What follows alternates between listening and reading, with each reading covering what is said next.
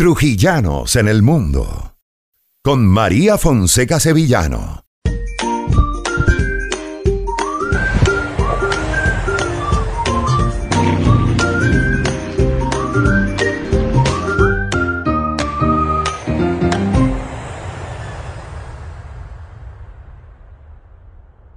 Hoy hablamos con una joven valerana que, aunque empezó a estudiar la carrera de Derecho, encontró en el camino religioso su misión. Esta vocación la llevó en enero de 2020 a Minas de Gerais, en Brasil donde se topa de frente con la pandemia en un asilo de ancianos donde debió ir a prestar su servicio. Hoy hablamos con Isimar Linares, hermana Carmelita, que nos cuenta que a pesar de los retos, su deseo de servir al prójimo y su fe en Dios le da la fortaleza de seguir día a día. Isimar, buenos días, bienvenida. Buenos días, María, muchas gracias, espero que muy bien, gracias bueno, Isimar, cuéntanos eh, un poco lo que ha sido tu vida. Le eh, contaba yo a nuestra audiencia que, bueno, tú eres una valerana que vivió toda su vida en la parroquia La Beatriz, allí estudió, allí se formó, eh, pero el llamado de Dios hizo un cambio en tu vida. Me contabas que desde los 16 años empezaste a sentir ese deseo de dedicarte a la vida religiosa, al, al servicio al prójimo. Y ese, ese deseo te ha llevado fuera de tu país, te ha llevado a Brasil, eh, dejando lo que son tus apegos, tus familias en, en este país y, y, entregarte a una labor que además ha sido reconocida.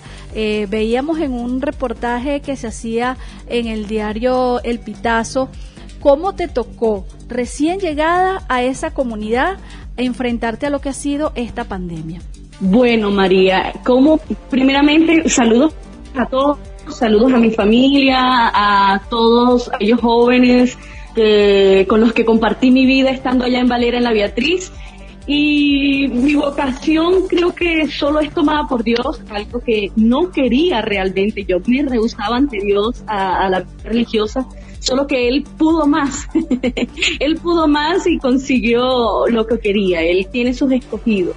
¿Cómo me trae aquí a Brasil? Bueno, por, por amor a Él y por amor a, al prójimo cómo han sido mis momentos aquí, han sido, creo que han sido una bendición de Dios, de mucho crecimiento, sin embargo bastante fuertes, 36 días después de llegar aquí a Brasil, al estado de Minas Gerais, específicamente en Mariana, eh, se da el primer caso de coronavirus en el país y nosotros en un asilo donde tenemos actualmente 55 abuelos, tuvimos que cerrar nuestras puertas, dejar a los abuelitos prácticamente isolados, eh, perdón, aislados de lo que afuera estaba pasando. Sin embargo, cada uno de nosotros tiene su familia, tenemos nuestras cosas, nuestros, hasta nuestros mismos temores de que la pandemia fuese a llegar. Creo que el temor más grande que tenía en ese momento es que perdiéramos algún abuelo debido a esta tragedia que es el virus a nivel mundial. Dios no, no hubiésemos podido estar hoy donde estamos, no pudiésemos celebrar lo que hoy celebramos eh, y puede doler o puede causar ruido en algunas personas el que yo diga celebrar lo que hoy celebramos. ¿Qué? Porque nosotros hoy celebramos la vida a pesar que sabemos que está haciendo cosas muy, muy feas en el mundo, muchas personas también. Hemos llorado por esto, sentimos todo, todo, sentimos principalmente, siento que país muy, muy de cerca. Entonces, y siento tristeza lo que a veces acontece, pero también es un momento para celebrar que Dios nos está dando la oportunidad de ser cada vez mejores. Eh, fue bastante angustiante, sí, decir mentiras, fue bastante angustiante, sin embargo, la mano de Dios y Nuestra Señora siempre caminó de nuestro lado y creo que todo trujillano tiene esa fortaleza interna. Todo joven, todo adulto es alguien de, de nuestra familia. Así es. Y bueno, ese, esos trujillanos que están por fuera, como tú, eh, que les ha tocado eh, vivir esta experiencia de desprenderse de su tierra, ¿qué es lo que más extraña eh, Isimar estando en, en Brasil? además en medio de esta pandemia que seguramente, porque lo viviste también, parte de tu familia también se ha visto afectada, estar lejos, ¿cómo, cómo superar esa, esa situación de, angustia, de ver tú que estabas allá atendiendo a, tus a tus viejitos, cuidando a la gente que estaba eh, eh, siendo necesitada en ese momento y que de repente conocías que había aquí también en tu casa, en tu familia, alguna situación similar y que no podías estar tú en ese momento brindando tu apoyo? María, creo que muchas personas pueden pensar, está loca, ¿cómo va a pensar? ¿Cómo va a estar allá cuidando de otros y no cuidar de su familia? Sin embargo, creo que Dios eh, es la fortaleza y quien te dice internamente, oye, tú estás en un lugar extraño por mí. Tranquila que yo estoy aquí por ti tener también la certeza de que mi hermana, Marlina, se llama muy parecido a mí, estaba en mi casa con mis papás, la certeza de que mi hermano bien en la lejanía y yo, nuestra oración y nuestro corazón estaba con ellos, creo que eso me tranquilizaba un poco. Sí, con el sentimiento de miedo, mi papá se vio muy feito, por así decirlo, mi mamá también, con el miedo. Sin embargo, llegó un momento en que dije, no, yo no puedo tener este miedo, tengo que dejar a los, a los pies del Señor. Creo que eso, esa fe arraigada a Dios que mis padres me enseñaron y que he visto palpable en la congregación es lo que, me ayudó. ¿Y qué es lo que más extraño? Y creo que muchos nosotros los venezolanos y trujillanos que estamos fuera de nuestra tierra, extraño la persona, el hombre y la mujer venezolana. Extraño ese sentir de familia, que tú estás en Trujillo, otro en Caracas, y gritar, oye, somos venezolanos. Aquí solamente me he encontrado una venezolana porque en el estado que vivo es bastante lejos de Venezuela. Eso te iba a preguntar, eres este ¿Cuántos venezolanos has podido encontrarte en Minas Gerais y cuántos valeranos? Porque sabes que es un chiste que a veces se hace aquí en Valera que uno para donde va siempre se consigue a un valerano, pero en Minas Gerais, ¿cómo ha sido tu experiencia en ese sentido? Bueno, aquí en Mariana, donde estoy, porque la pandemia también me ha dejado bastante encerradita con los abuelos, con mi comunidad. También pasamos un momento muy difícil del fallecimiento de una de nuestras hermanas. Entonces hemos estado muy, muy dentro de la labor, eh, sin tiempo alguno. Sí, ha sido una correría extremadamente fuerte. Esto que hemos, hemos vivido, el cambio de hábito, muchas, muchas situaciones y los lugares que he salido, solamente he encontrado varios venezolanos en Belo Horizonte, que es la capital del país. Cuando fui a mis documentos encontré dos. Y bueno, cuando ellos me escucharon hablando mal portugués, me dijeron, ¿de dónde usted? Yo de Venezuela, ¡ay, somos venezolanos! ¡Ya, la alegría! Eran maracuchos. Eh, y me encontré una chica de Ciudad Bolívar. Aquí dicen el sutaki, que es la forma de hablar me dice, Irma, que es eh, hermana, ¿de dónde es usted? Yo le digo, de Venezuela, yo también. O sea, la alegría con un venezolano fuera te hace ¿cómo le explico? Es, un, es una emoción que usted no, se, no sabe describir, porque e, es. tu pedacito de tierra ahí en esa persona. Ahora, eso es lo que más extraña. Y comentaste algo bien interesante. Y la comida. ah, la comida, sí, porque obviamente son culturas diferentes, costumbres diferentes. Somos latinoamericanos, pero el brasileño, eh, eh, pues, es, es, muy latino también, pero tienen una, una manera de, de, comer totalmente diferente. Y dijiste algo al principio bien importante. Llegaste a, a Minas Gerais y no hablabas portugués. ¿Cómo te, te, te, enfrentaste a ese obstáculo tan importante? Porque no poder comunicarte es quizás una de las cosas más difíciles para un ser humano. Sí, sí, eh, particularmente mis hermanas se ríen, mis hermanas de congregación y todos los que me conocen porque saben que soy una persona extremadamente comunicativa. Eh, al mes de estar aquí me enviaron a, a un encuentro de jóvenes vocacionales donde yo no hablaba casi que nada de portugués, solo saludar e intentaba. Creo, para mí fue un reto bastante grande, pero una experiencia muy bonita, porque es un idioma diferente. Cuando llegué al, al, aeropuerto, disculpa que digo un poco, cuando llegué al aeropuerto madrugada, no, el aeropuerto súper gigante, nunca había visto algo parecido. Yo decía, Dios mío, me va a dejar el avión porque yo no sé a dónde ir. fue muy cómico, fue una experiencia eh, no todos tal vez puedan vivir esta experiencia desde este sentido. Yo sé y tengo la certeza de que muchos de mis hermanos venezolanos que se van no tienen la oportunidad de irse con alguien que les esté esperando al otro lado y creo que la angustia les lleva a ello algo más. En mi caso es diferente por mi congregación, yo vengo a hacer una misión aquí y creo que fue un reto aprender el idioma, un reto maravilloso, pero sigue siendo un reto. Hoy puedo dar gracias a Dios después de un año. Yo a los dos meses ya estaba hablando. Mal hablado, pero ya hablaba. Eh, pero, entendía todo. Al mes entendí a casi, casi todo y ahorita entiendo absolutamente todo lo que me hablan. A las personas les cuesta un poco entender algunas palabras de lo que hablo, pero gracias a Dios ahí vamos caminando. Qué bueno. Con mucho esfuerzo. Bueno, estamos hablando con Isimar. Y leyendo. Así es, estamos conversando con Isimar Linares. Ella es hermana Carmelita Valerana, que se encuentra en este momento en Minas de Gerais, en Brasil. Eh, Isamar, eh, Isimar, te cambio el nombre a cada rato. Isimar, eh, pero vemos en tus redes sociales que, bueno, a pesar de que no manejas el idioma, eres una religiosa eh, bastante eh, vinculada al tema de las redes sociales y de las tecnologías. Vemos que además esta pandemia nos ha llevado a eso, ¿no? Eh, veo que hacen foros y chats por Zoom, el, trabajos de, también de la, de las misas y todo este tipo de cosas. O sea, y, llevar el lenguaje, a tu idioma eh, a esas redes porque tienes que comunicarte con quienes están hablando en, en portugués. Sí, María. Bueno, y realmente para mí, hay algo que, que a mí me fascina y es llevar a Dios a través del conocimiento, eh, llevar a Dios de lo que Él nos regala a nosotros. Entonces, nuestra espiritualidad como carmelitas de Madre Candelaria es una espiritualidad maravillosa.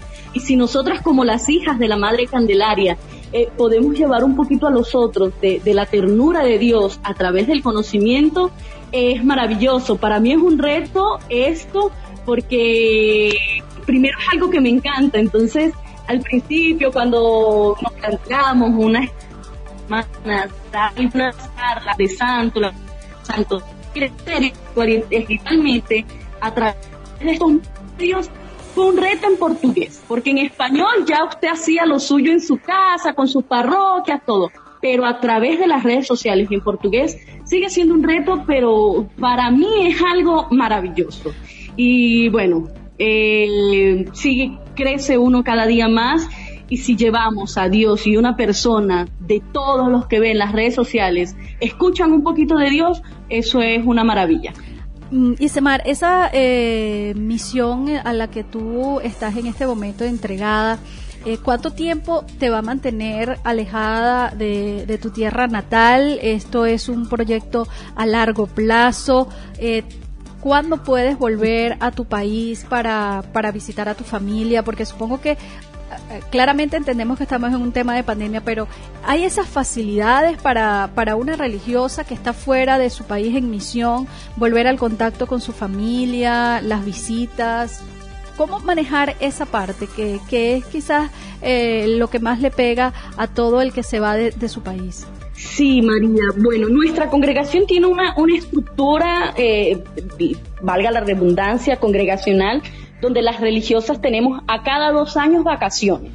Es decir, yo en el 2019 estuve en mi casa de vacaciones, despidiendo de mi familia cuando me dijeron, y en el 2021, que es este año que está corriendo, yo iría a Venezuela nuevamente a encontrarme con mi familia.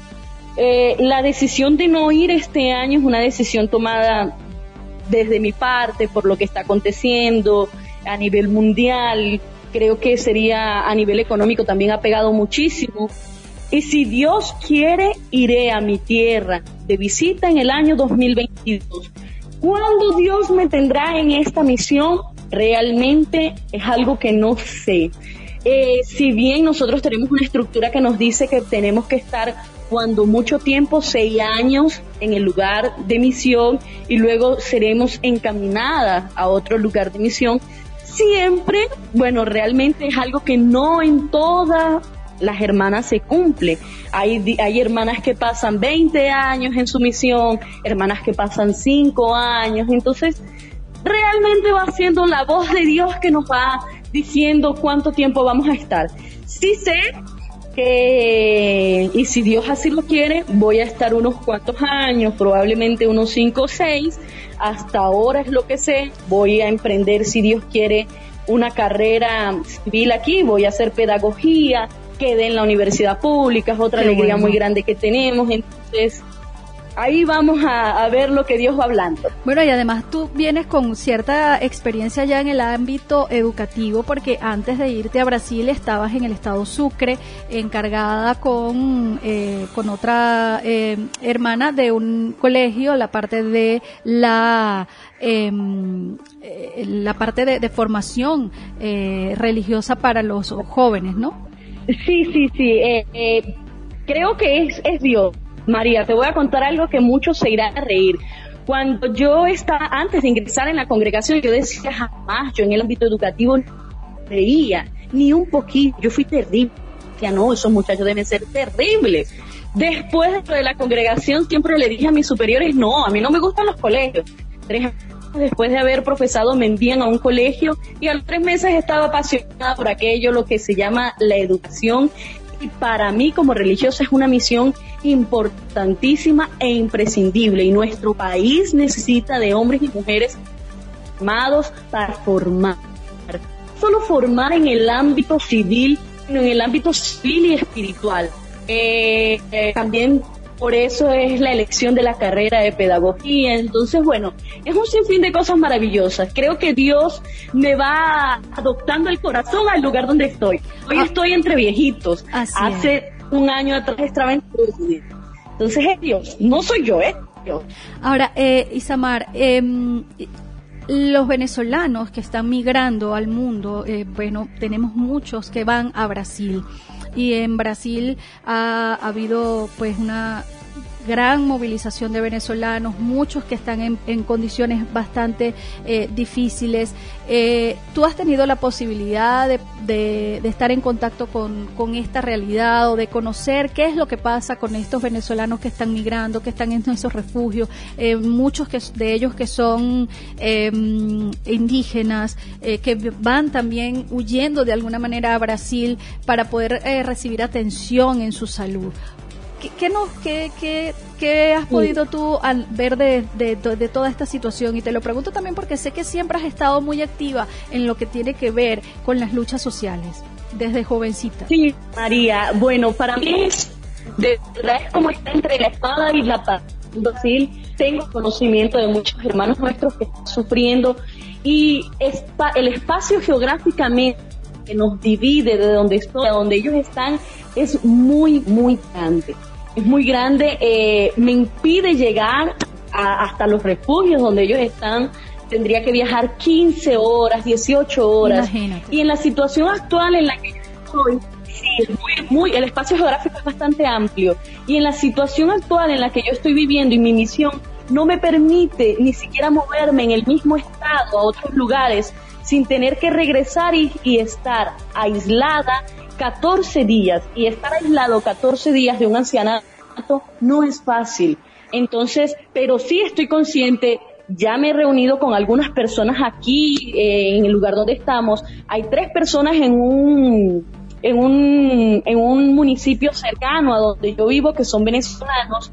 Ayer casualmente, con señores de, de de la acogida venezolana al Estado y me estaban diciendo que hay dos venezolanos aquí en Mariana donde yo vivo. Entonces ya estamos generando un encuentro y esas tres personas que están en el otro municipio cercano que no están bien, realmente económicamente están muy difícil, eh, ya nos estamos en, en contacto, gracias a Dios, donde nos vamos a ver y lo que podemos ofrecer, María, sinceramente, es nuestro acompañamiento espiritual, un poco de lo que sería eh, el alimento diario, si así Dios lo quiere. Solo que usted sabe, al igual que yo, que eso significa planificación, significa encuentro, pero las ganas existen y si Dios quiere se va a dar. Eh, estoy actualmente en una obra filantrópica, es decir, que es pobre. Entonces, no hay mucho para, para dar, pero sí creo en que muchas manos unidas podemos hacer algo. Así es.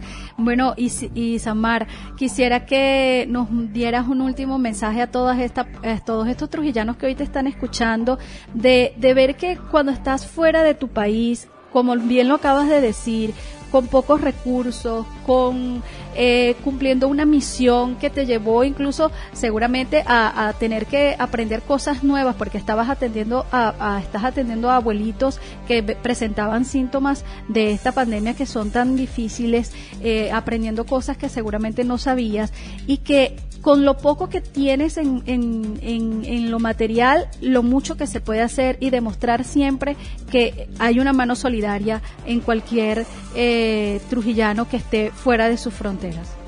María, mi mensaje, y voy aquí a dar una pequeña, ¿cómo explico?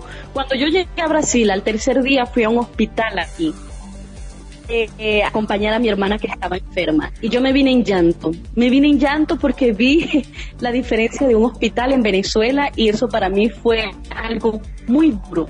De ver cómo hemos acostumbrado a la desidia, de ver cómo nos hemos acostumbrado a lo que lamentablemente está mal y llegar a otro lugar. No quiero decir que hay las comodidades del mundo, porque cada país tiene sus batallas y sus luchas, cada país tiene su periferia, cada país tiene su pobreza.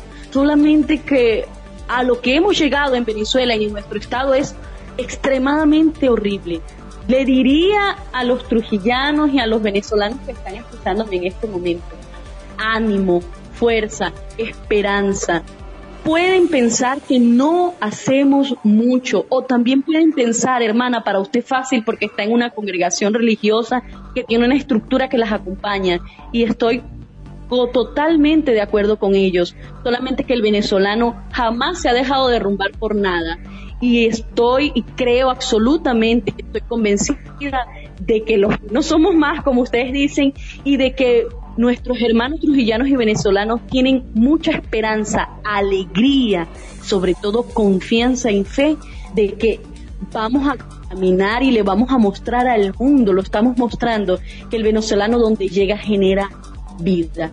Creo que formarnos, formarnos, a pasar de los pesados, caminar, correr, ver cómo hacer para poder tener este, eh, no sé cómo explicar, tener aquel beneficio interno y aquella mirada de Dios de que estamos haciendo las cosas bien. Muchísimas gracias. Qué lindo mensaje. Gracias a Isimar Linares, Valerana, Trujillana, que está ya en Minas de Geray demostrando que los buenos somos más. Trujillanos en el mundo. Con María Fonseca Sevillano.